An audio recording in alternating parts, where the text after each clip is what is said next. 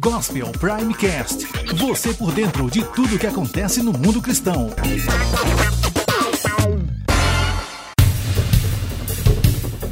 Na última semana, uma associação localizada em uma cidade do Líbano sofreu um atentado à bomba que deixou vários mortos e feridos. Ao que parece, a entidade de Arsal, fronteira com a Síria, recebeu refugiados e se tornou alvo de ações criminosas. O artefato foi deixado em uma moto estacionada do lado de fora do escritório da associação Kalamun. Ao explodir, a bomba deixou cinco mortos e seis feridos. Entre os mortos está o líder do grupo religioso Osman Mansur, de origem síria. Autoridades autoridades libanesas chegam a dizer que o número de mortos é ainda maior, mas não há dados concretos sobre quantos ficaram feridos e quantos morreram.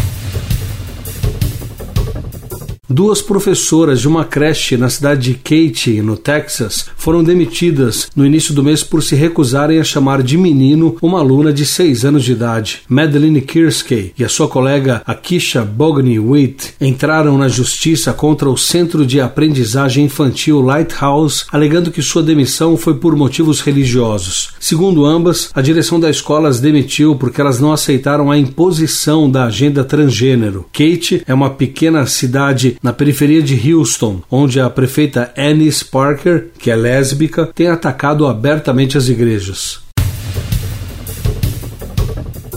Segundo proposta do vereador José Carlos Chicarelli, do PSDC, no dia 28 de outubro, a expressão Deus seja louvado poderá ser vista em todas as placas inaugurais de obras públicas de Curitiba. A iniciativa precisa passar ainda pela avaliação das comissões permanentes. Se aprovada pelos vereadores em plenário e sancionada pelo prefeito, a norma entrará em vigor 90 dias após a publicação no Diário Oficial do município.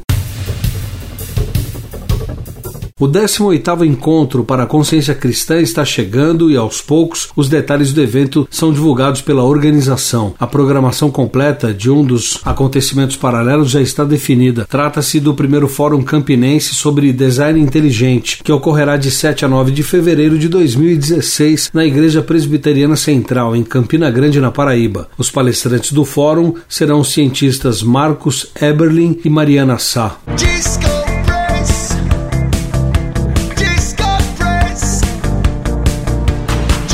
Na última segunda-feira, cantores evangélicos estiveram na sede do SBT em São Paulo para gravar uma participação especial no programa Raul Gil. Fernanda Brum, Leonardo Gonçalves, Disco Praise, Jonas Vilar e as duplas sertanejas André e Felipe, Diego Dias e Thiago foram chamados para o quadro Jogo do Banquinho, uma brincadeira muito famosa da atração do SBT que já teve a participação de outros cantores evangélicos também.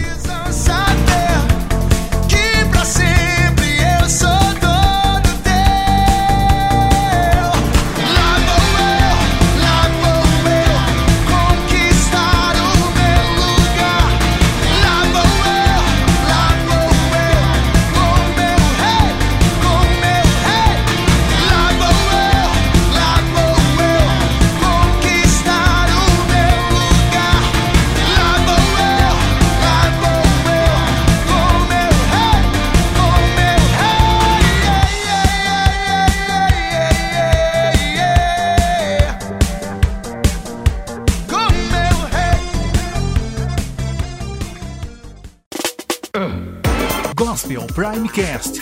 Você por dentro de tudo que acontece no mundo cristão.